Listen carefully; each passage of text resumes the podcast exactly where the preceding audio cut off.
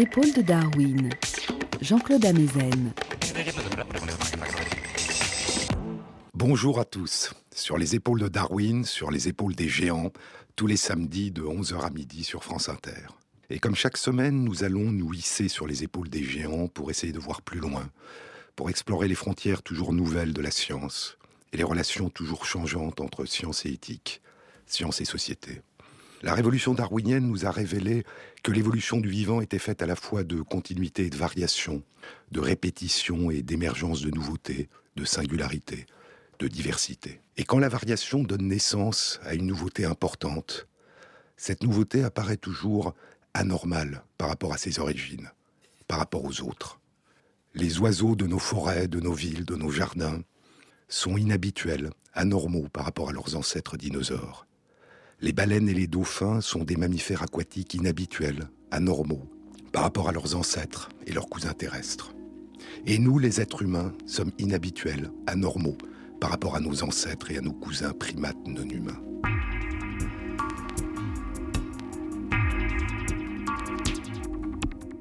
À l'intérieur d'une espèce, quand la variation, la nouveauté entraîne la présence ou l'absence d'une caractéristique inhabituelle, cette caractéristique particulière peut être cause, par elle-même, d'une souffrance, d'un handicap. Mais très souvent, c'est la différence, l'obstacle aux interactions avec les autres, qui entraîne le rejet, la discrimination, l'exclusion, et qui sera la première source de souffrance, de mise à l'écart du groupe. Andersen a écrit un conte. Une canne couve un œuf, et c'est un œuf de cygne. Et tous les canards trouvent l'enfant laid et l'excluent. Il est un vilain petit canard. Et ce n'est qu'à la fin du conte qu'il réalisera qu'il est un cygne splendide. Le conte d'Andersen ne s'intéresse pas vraiment à la vie des animaux. C'est une métaphore pour des situations humaines. Et quand il s'agissait de situations humaines, Darwin ne raisonnait pas en biologiste, en naturaliste, en évolutionniste, mais en être humain. Quand nous sommes séparés d'autres êtres humains par de grandes différences d'apparence ou d'habitude, écrivait-il, combien le temps est long avant que nous ne les considérions comme nos semblables. Pour lui, la règle, c'était la règle d'or. Fais à l'autre ce que tu voudrais que l'autre te fasse. C'était la sympathie, l'empathie, la capacité de ressentir les émotions, les intentions, les états d'esprit des autres, dont il pensait que c'était à la fois l'origine et l'essence, la part la plus noble de notre nature humaine. Ce qu'il y a d'extraordinaire dans l'empathie, c'est son instantanéité, son caractère immédiat, inconscient, la capacité de mimer en nous, de vivre en nous ce que nous apercevons sur le visage, dans le regard, dans la voix, dans les gestes de l'autre, à partir de notre passé et de notre expérience. Mais cette instantanéité, ce lien avec notre propre expérience est aussi la limite de l'empathie. Et quand ce que ressent et exprime l'autre est très différent de ce que nous avons connu, comment pouvons-nous nous projeter dans ce que nous n'avons jamais connu. Une des manières, c'est de tenter de vivre soi-même cette expérience. On peut tenter de vivre ce qu'on n'a jamais connu, qu'on est incapable de percevoir de l'extérieur. De franchir cette frontière entre ce que le mathématicien et philosophe Bertrand Russell appelait la connaissance par description et la connaissance par expérience.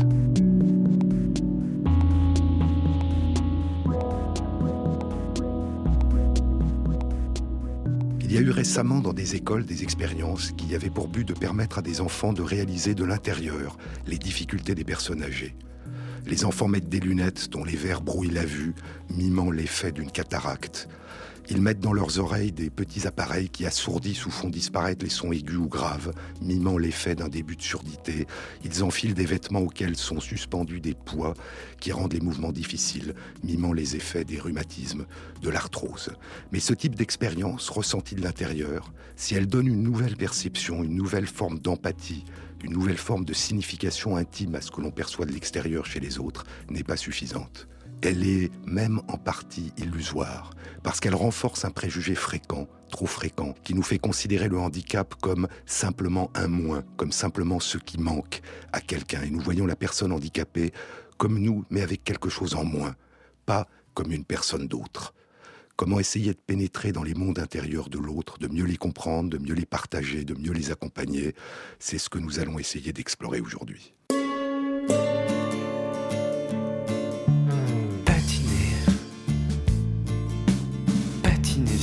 glace des lacs, encore gelés,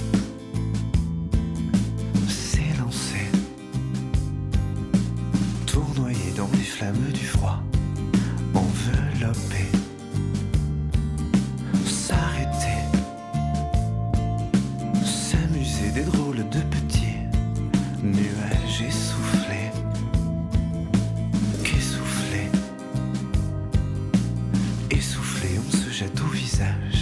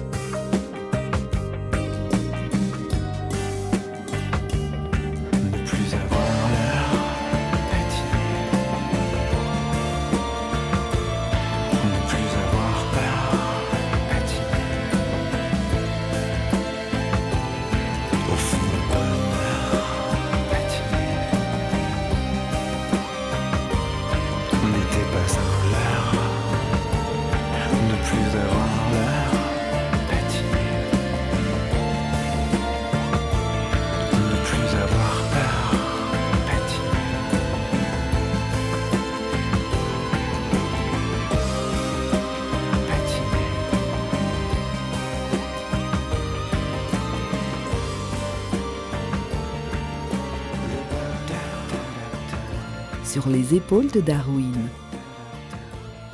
Comment essayer de pénétrer dans les mondes intérieurs des autres, de mieux les comprendre, de mieux les partager? Comment essayer de déplacer, d'effacer cette frontière que le handicap, la différence, la singularité dressent le plus souvent? Il y a certaines expériences que l'on peut faire. Il y a au Futuroscope de Poitiers un grand espace clos, dans un bâtiment qui est plongé dans le noir complet, pas le noir de la nuit, le noir absolu. On entre en petits groupes.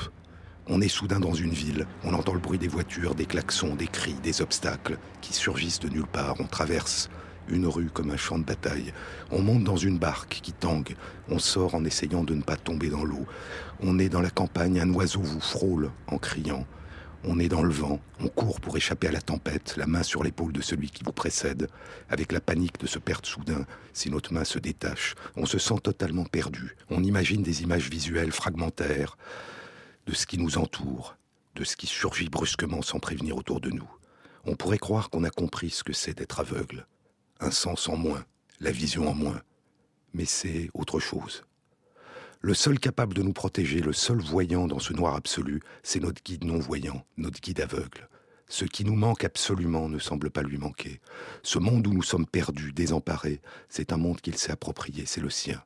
La solidarité, le partage, l'aide, nous la ressentons pleinement, mais c'est sa solidarité à notre égard. La personne aveugle n'est pas simplement une personne à qui manque la vue, elle est autre, elle a un autre rapport au monde, elle sait des choses que nous ne savons pas.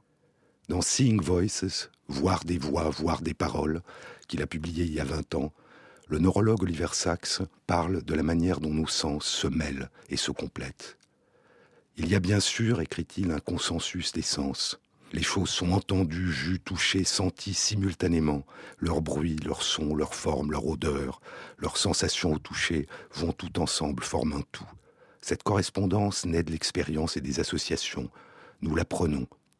Mais nous ne sommes d'habitude pas conscients de cette plénitude, bien que nous serions extrêmement surpris si quelque chose n'émettait pas un son correspondant à ce que nous voyons, si l'un de nos sens nous donnait une impression de discordance, de dissonance.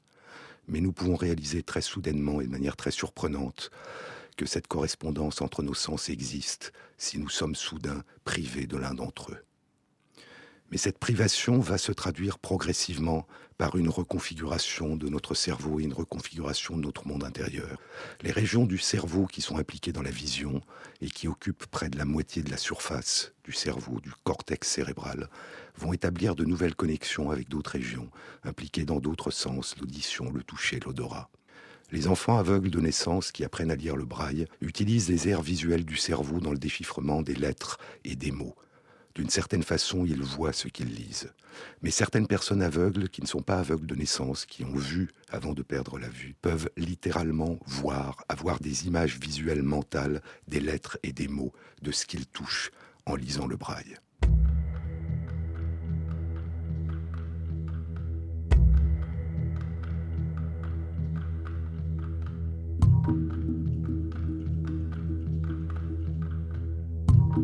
De façon apparemment paradoxale, quand les aires cérébrales impliquées dans la vision perdent les influx permanents émis par la rétine en réponse à la lumière, ça libère l'activité de ces aires cérébrales. Elles deviennent plus actives, libérées des contraintes de ces influx.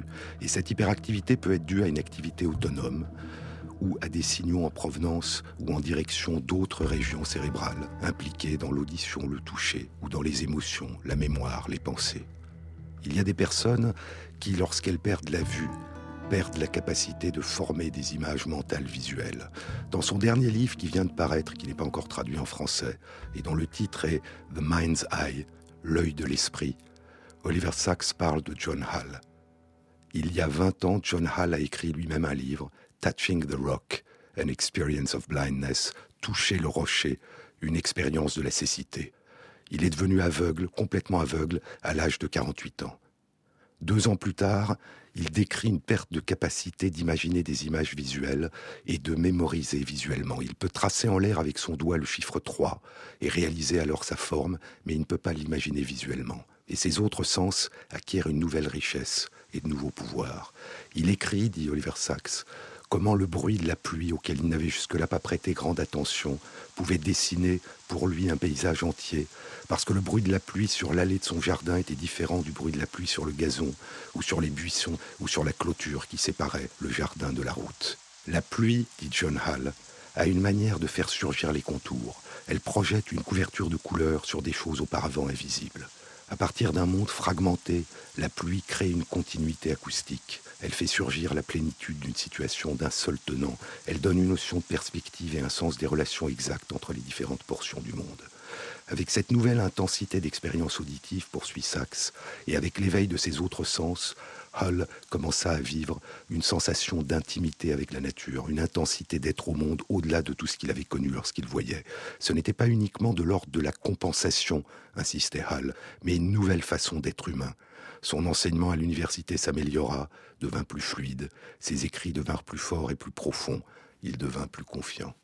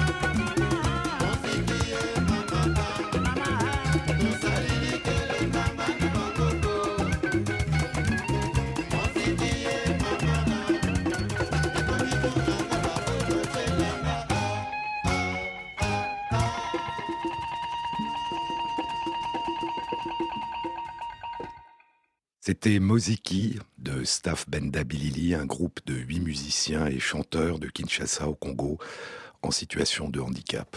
Certaines personnes qui perdent la capacité de voir ont, comme John Hall, dont parle Oliver Sacks, une perte progressive de la capacité d'imaginer mentalement des images visuelles.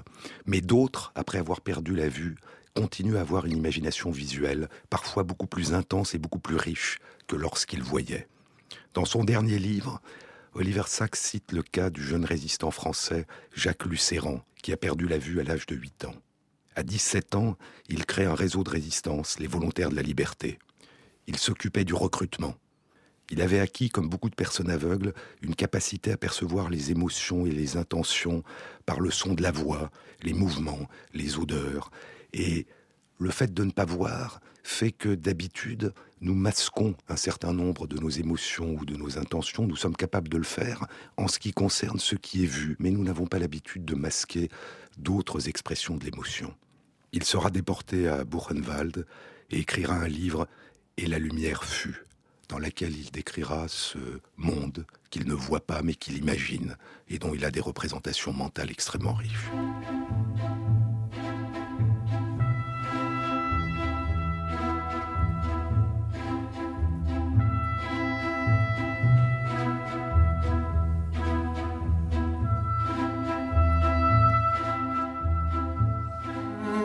Sachs parle aussi d'un philosophe, Martin Milligan, qui est devenu aveugle à l'âge de deux ans.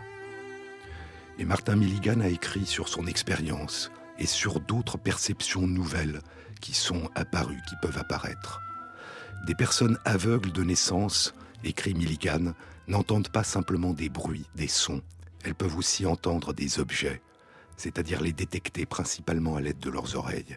Des objets silencieux comme un lampadaire ou des voitures garées moteur éteint, je peux les entendre à mesure que je m'en approche, parce qu'elles occupent de l'espace, parce qu'elles épaississent l'atmosphère, et à cause de la façon dont elles absorbent ou renvoient l'écho des sons de mes pas ou d'autres petits sons dans la rue. Mais il y a autre chose encore.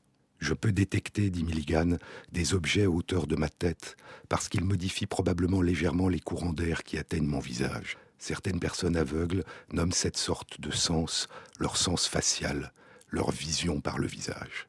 Des travaux scientifiques récents datant de 2008 ont indiqué qu'il suffisait de cinq jours avec un bandeau sur les yeux qui empêche de voir pour que des adultes voyants commencent à utiliser d'autres sens, l'audition, le toucher, l'odorat, pour se représenter le monde, et on détecte des modifications correspondantes dans leurs activités cérébrales. Ces modifications des réseaux nerveux, des représentations et des capacités rapides et réversibles et elles ne donnent probablement qu'un reflet très ténu et très lointain des profondes reconfigurations qui peuvent survenir et se mettre en place quand la cécité survient dans la petite enfance. Je vous ai parlé tout à l'heure des personnes aveugles qui voyaient, avaient des images visuelles mentales des lettres et des mots qu'elles lisaient en braille. Il y a des personnes sourdes qui peuvent entendre ce qu'elles voient. Oliver Sacks parle d'une patiente qui avait perdu l'audition à l'âge de 9 ans. Elle était tellement douée pour lire sur les lèvres qu'il oubliait souvent qu'elle était sourde. Une fois, dit-il, il se retourne pendant qu'il lui parle, sans y penser, et elle lui dit ⁇ Je ne peux plus vous entendre ⁇ il lui dit ⁇ Vous voulez dire que vous ne pouvez plus me voir Vous pouvez appeler ça voir si ça vous plaît, lui répond-elle, mais je le ressens comme entendre. Elle construisait dans son esprit le son des mots qu'il prononçait. Nous avons tendance à emprisonner la personne dans son handicap, à la réduire à son handicap, à considérer que c'est une personne à qui il manque quelque chose au lieu de réaliser qu'elle est singulière, autre. Elle ressent le monde de façon unique, différente. Elle ne nous voit pas forcément de la même manière que celle dont nous nous voyons. Elle est différente de ce que nous croyons voir et comprendre d'elle. En 1986, Oliver Sacks écrit un article sur un livre qui vient d'être publié. En 1986, écrit Sachs, un livre extraordinaire, sans précédent et d'une certaine façon impensable fut publié. Sans précédent car il n'y avait jamais eu auparavant un récit de l'intérieur de l'autisme.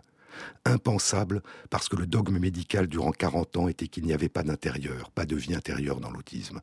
Extraordinaire en raison de son extrême et étrange clarté. Cette voix venait d'un lieu qui n'avait jamais eu de voix, et elle avait parlé non seulement pour elle-même, mais pour des milliers d'autres. C'était le livre de Temple Grandin, Emergence, Labeled Autistique, Émergence, étiqueté autiste.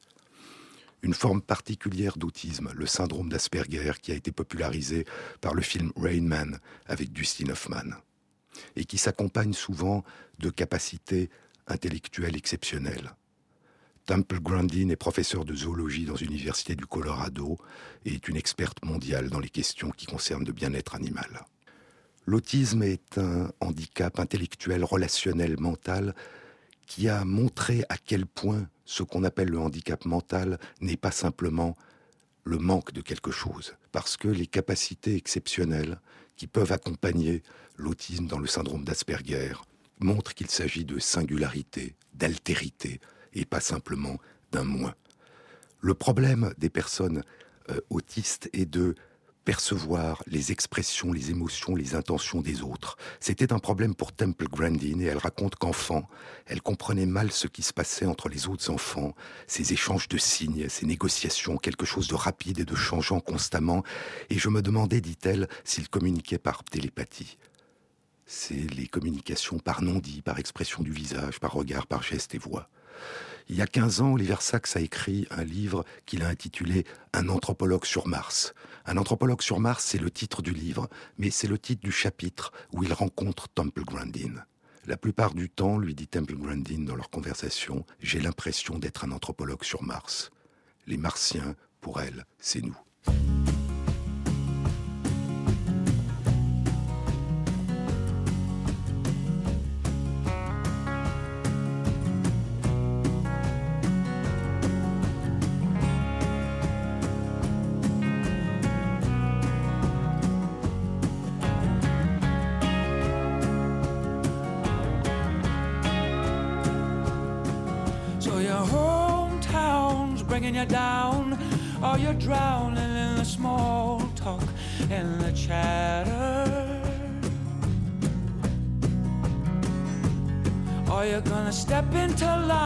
Your daddy done, punching the time and climbing life's long ladder.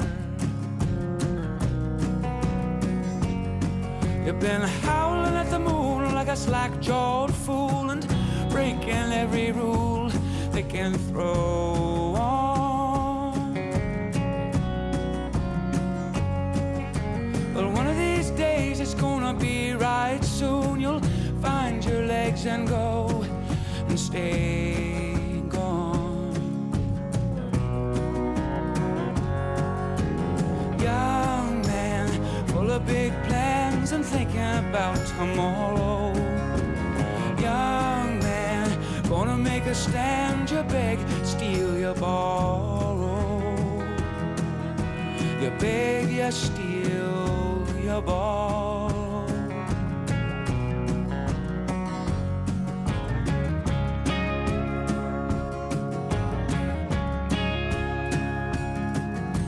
Well, all the friends that you knew in school, they used to be so cool.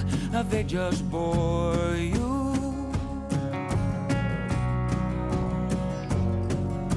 Well, look at them now, already pulling the plow. So quick to take to grain, like some old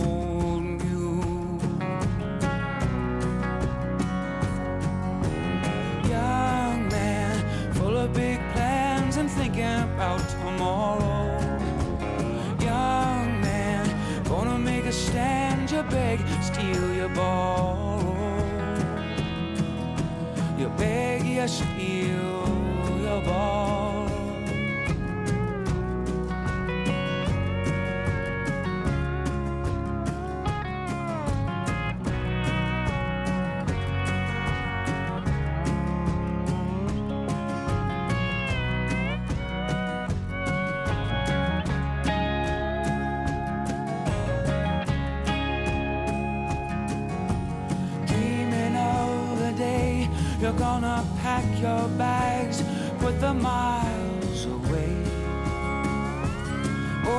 Just grab your girl and go where no one knows you. What will all the old folks say?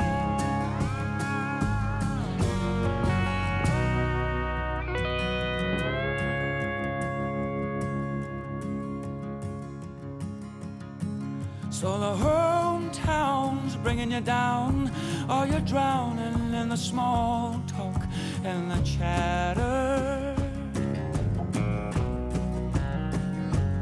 Or you're gonna step into line like your daddy done, punching the time and climbing life's long ladder. Young man, full of big plans and thinking about tomorrow.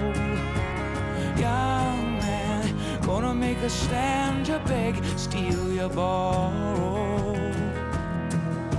You beg, you steal,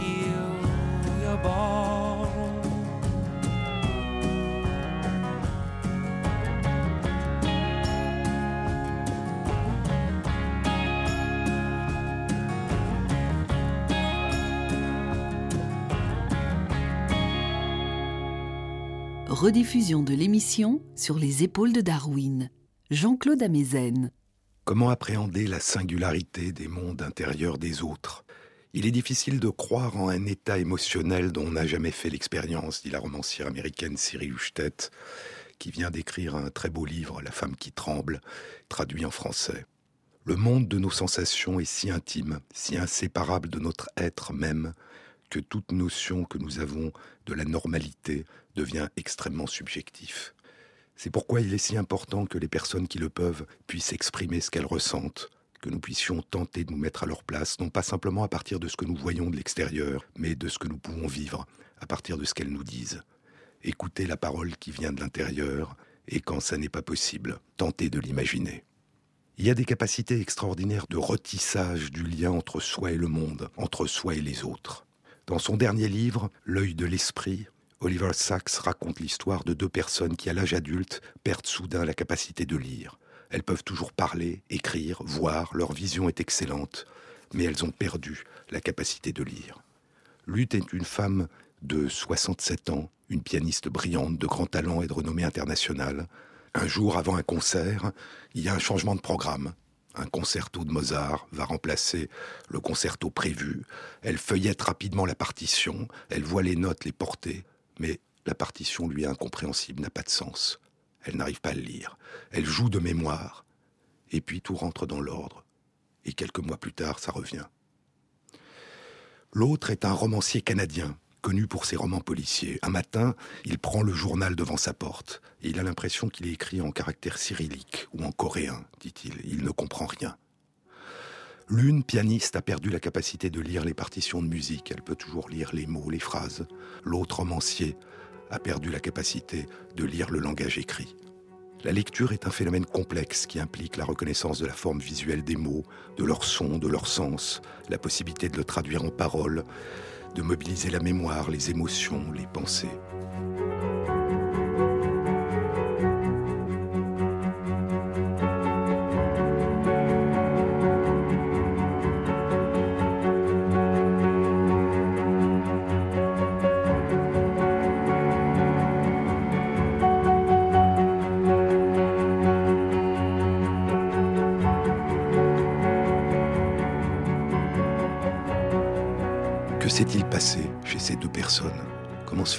Sélectivement perdu la capacité de lire Pour comprendre, il faut remonter dans le temps, remonter assez loin dans le temps.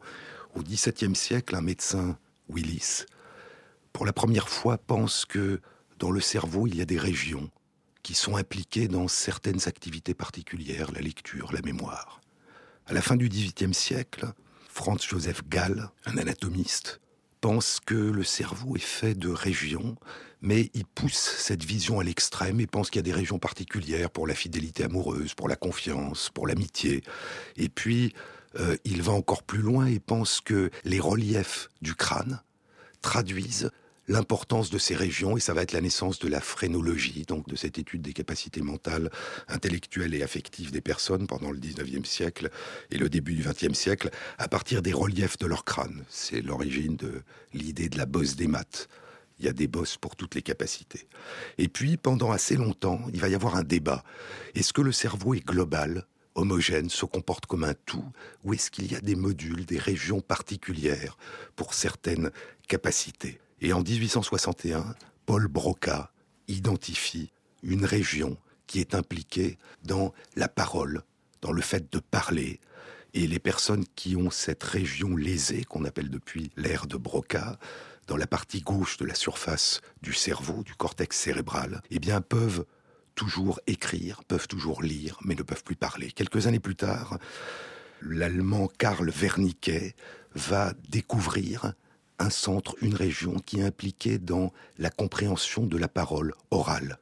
Si cette région est lésée, on peut toujours parler, on peut toujours lire, on peut toujours écrire, mais on ne comprend pas le langage parlé.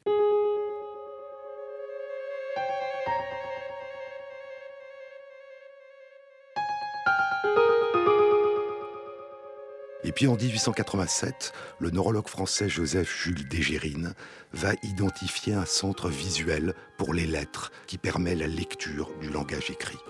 Et puis un siècle plus tard, dans les années 90, avec les progrès de l'imagerie cérébrale qui permet de voir en temps réel les activités du cerveau, eh bien, seront détectés des aires visuelles des formes qui sont activées en une fraction de seconde par la vision d'un mot écrit. Et puis cette activation s'étend aux autres régions du cerveau. Parfois, elle commence dans d'autres régions et inclut rapidement cette ère des formes visuelles. Ces régions sont essentielles, mais elles sont prises dans un très grand réseau d'une très grande plasticité. Le cerveau est global, mais certaines régions sont impliquées de manière essentielle dans certaines activités. Il n'y a pas véritablement d'air de la lecture, mais il y a des airs dont l'intégrité est essentielle à la capacité de lire cette pianiste, ce romancier, vont de façon extraordinaire recomposer leur vie à partir et après ce handicap. Le romancier va réapprendre en partie à lire. Il trace les mots avec ses mains, ce qui l'aide dans sa lecture. Il bouge sa langue comme s'il prononçait le mot. Un jour, il se mord la langue en mangeant et il dit pendant quelques jours j'étais incapable de lire. Et puis, il écrit.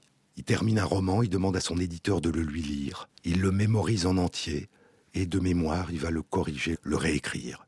Et il va continuer à publier des livres, des romans policiers, il va donner à son héros détective le même handicap, et puis des mémoires où il racontera son expérience. Et il dira, les problèmes ne sont pas partis, mais je suis devenu de plus en plus intelligent dans ma capacité à les résoudre.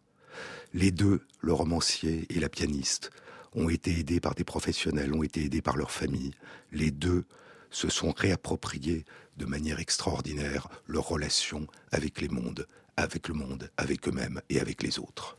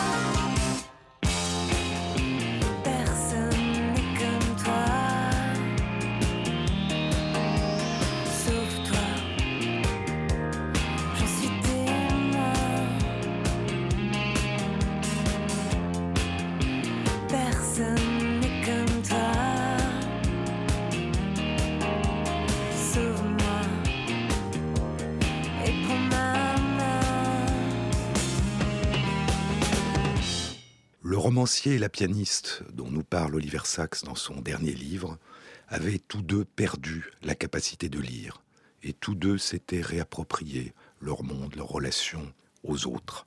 Mais l'état de la pianiste empira. Elle voyait, mais le monde autour d'elle devenait de plus en plus indéchiffrable, de plus en plus incompréhensible. Elle perdit la capacité de lire non seulement la musique, mais aussi les mots, les phrases, puis de reconnaître les objets familiers, elle organisait avec son mari son monde autour d'elle de manière à pouvoir se l'approprier. Et puis elle joue du piano de mémoire, elle ne peut plus lire de partition, et elle se découvre des capacités de mémorisation inconnues d'elle jusque-là. Elle est capable de transposer dans sa tête un quartet pour cordes de Haydn, sans papier, en en faisant un morceau pour le piano. La dernière fois que Oliver Sacks vient chez elle et la rencontre, Elle est perdue. Il lui demande de jouer du piano. Elle se trompe de direction, elle s'assoit au piano, elle fait des fausses notes, elle crie ⁇ Où suis-je ?⁇ Puis elle se met à jouer. Elle joue magnifiquement, elle joue comme avant, en chantonnant la mélodie. Et quand elle termine, elle dit ⁇ Tout est pardonné ⁇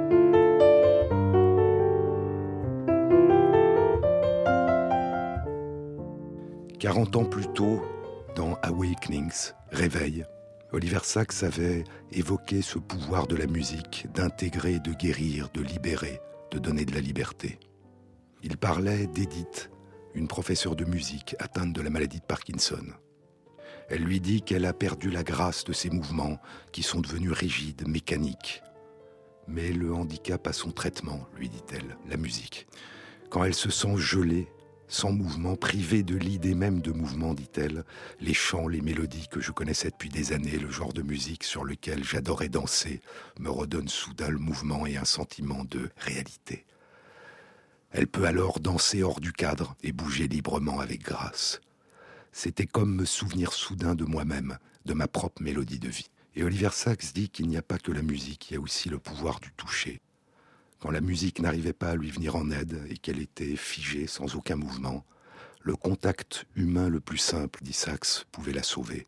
Il suffisait que quelqu'un lui prenne la main ou la touche très légèrement pour qu'elle s'éveille. Il suffisait que quelqu'un marche avec elle et elle pouvait marcher parfaitement, pas en imitant ou en écho, mais marcher d'elle-même à sa propre manière. C'est le pouvoir de la présence des autres. La proximité n'est pas un état mais une action disait la philosophe Simone Weil. C'est notre attention à l'autre qui en fait notre prochain. La personne humaine apparaît quand elle entre en relation avec une autre personne humaine, disait Martin Boubert. Une vieille femme est assise au bord de son lit, écrit Pascal Quignard. Les jambes pendantes, la chemise de nuit en bouchon autour de la taille. Ses yeux pleurent. Son chignon blanc est défait, son dos sanglote sans bruit. Il fallait s'approcher d'elle doucement. Il fallait d'abord toucher ses mains, la rassurer en caressant ses mains, puis on pouvait la revêtir.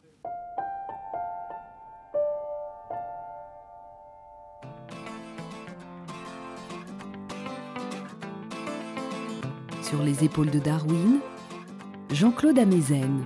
On vous souhaite tout le bonheur du monde et que quelqu'un vous tende la main, que votre chemin évite les qu'il mène vers de calmes jardins. On vous souhaite tout le bonheur du monde pour aujourd'hui comme pour demain, que votre soleil éclaircisse l'ombre, qu'il brille d'amour au quotidien. Puisque l'avenir vous appartient, puisqu'on ne contrôle pas votre destin, que votre envol est pour demain. Comme tout ce qu'on a à vous offrir ne saurait toujours vous suffire dans cette liberté à venir, puisqu'on ne sera pas toujours là, comme on le fut au premier pas. On vous souhaite tout le bonheur du monde et que quelqu'un vous tende la main, que votre chemin évite les bombes, qu'il mène vers de calmes jardins. On vous souhaite tout le bonheur du monde pour aujourd'hui comme pour que votre soleil éclaircisse l'ombre, qu'il brille d'amour au quotidien. Toute une vie s'offre devant vous, tant de rêves à vivre jusqu'au bout, sûrement tant de joie au rendez-vous, libre de faire vos propres choix, de choisir quelle sera votre voie et où celle-ci vous emmènera. J'espère juste que vous prendrez le temps de profiter de chaque instant. On vous souhaite tout le bonheur du monde et que quelqu'un vous tende la main, que votre chemin évite les bombes, qu'il mène vers de calmes jardins. On vous souhaite tout le bonheur du monde pour aujourd'hui comme pour demain, que votre soleil éclaircisse l'ombre, qu'il brille d'amour au quotidien. Je sais pas quel monde on vous laissera. On fait notre mieux seulement parfois. J'ose espérer que cela suffira. Pas à sauver votre insouciance. mais à apaiser notre conscience. Pour le reste, je me dois de vous faire confiance. On vous souhaite tout le bonheur du monde et que quelqu'un vous tende la main. Que votre chemin évite les bombes, mène vers de calmes jardins. On vous souhaite tout le bonheur du monde pour aujourd'hui comme pour demain. Que votre soleil éclaircisse l'ombre, qu'il brille d'amour au quotidien. On vous souhaite tout le bonheur du monde.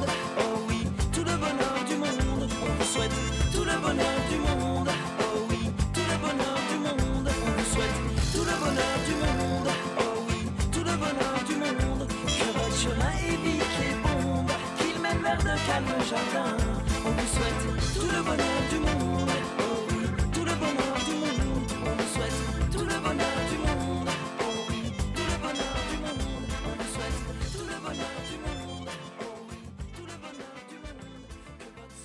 présence des autres, le contact avec les autres. Dans son dernier livre, Oliver Sacks raconte l'histoire d'une femme de plus de 70 ans, une ancienne assistante sociale, qui est devenue aveugle à l'âge de 40 ans et qui trouve dans le langage, dans ce que lui disent les autres, des descriptions de plus en plus importantes et elle forme des images visuelles à partir de ce qu'elle entend. Elle adore voyager. Elle lui dit ⁇ J'ai vu Venise quand j'y étais ⁇ elle explique comment elle pose des questions, comment on lui répond, et elle dit c'est réciproque, c'est un échange, parce que à cause des questions que je pose, mes compagnons voyants se mettent à voir des choses qu'ils ne verraient pas si je n'étais pas là. Et puis moi, je, à partir de ma mémoire visuelle, de ce que j'entends, je recompose ces mondes. Et Oliver Sacks écrit Il y a un paradoxe ici que je ne peux pas résoudre. S'il y a en effet une différence fondamentale entre l'expérience et la description, entre la connaissance directe du monde et sa connaissance par l'intermédiaire d'une médiation, comment se fait-il que le langage puisse être si puissant? Le langage, cette invention la plus humaine, peut permettre ce qui en principe ne devrait pas être possible. Il peut nous permettre à tous, même à ceux qui sont aveugles de naissance, de voir par les yeux d'une autre personne.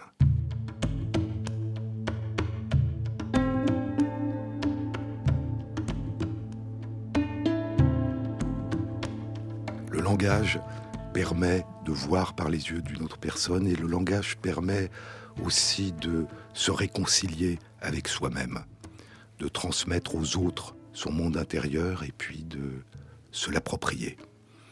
La romancière américaine Siri Houchtet vient d'écrire un très beau livre, La femme qui tremble. C'est un livre autobiographique. Un jour, pendant un discours qu'elle faisait en mémoire de son père, elle s'est mise à trembler violemment et elle s'est demandé ce qui lui arrivait. Et elle a fait un, parcours à travers l'histoire, à travers les neurosciences, à travers la psychanalyse et la psychiatrie pour essayer de se comprendre et de nous comprendre. Elle parle de l'importance de la narration. Elle dit il y a des événements et nous les tissons dans une narration qui produit une sorte de sens. La signification, le sens est quelque chose que nous trouvons, que nous inventons. Il n'est jamais complet. Il y a des trous. Il y a beaucoup en nous que nous ne contrôlons pas et qui ne dépend pas de notre volonté, mais cela ne signifie pas que le récit que nous en faisons est sans importance. Dans le langage, nous représentons le passage du temps tel que nous le ressentons, ce qui était, ce qui est, ce qui sera. Nous pensons et nous racontons. Nous ordonnons nos souvenirs et établissons des liens entre eux, et ces fragments disparates appartiennent désormais à quelqu'un, le jeu de l'autobiographie, qui n'est personne sans un tu. Car pourquoi racontons-nous après tout?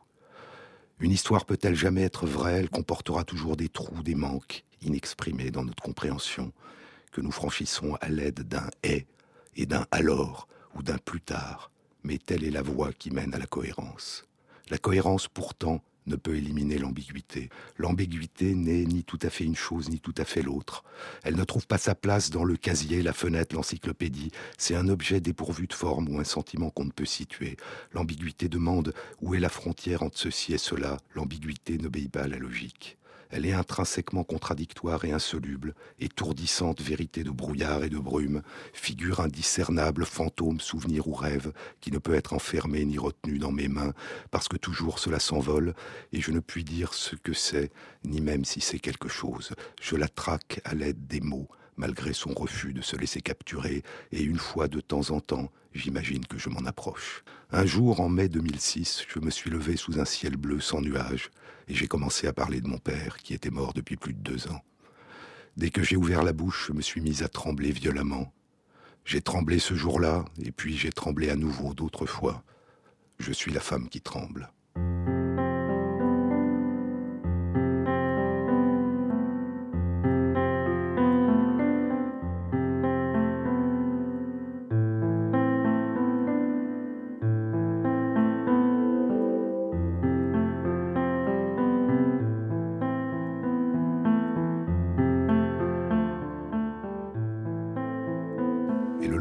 Narration peut permettre cette réappropriation, cette réconciliation avec soi-même et avec les autres. Mais il y a parfois quelque chose qui va plus loin.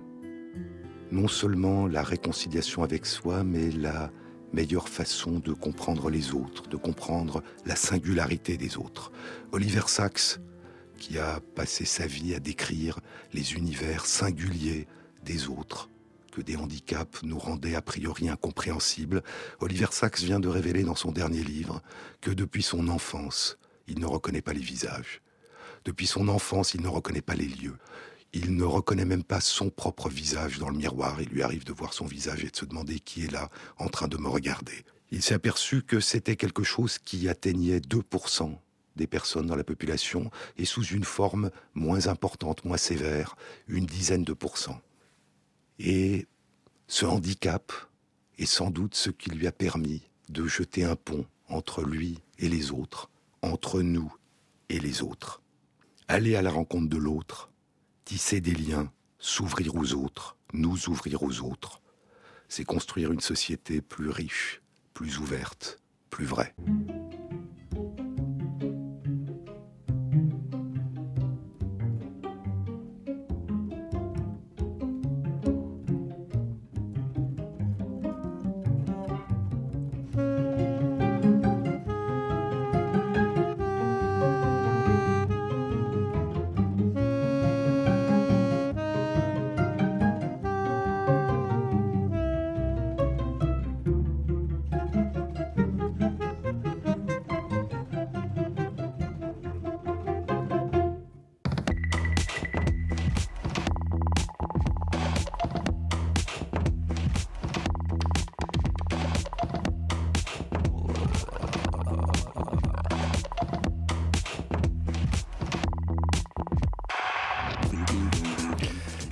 A été réalisée par Fabrice Lègle, avec l'aide d'Ophélie Vivier et avec Arnaud Caillet à la technique.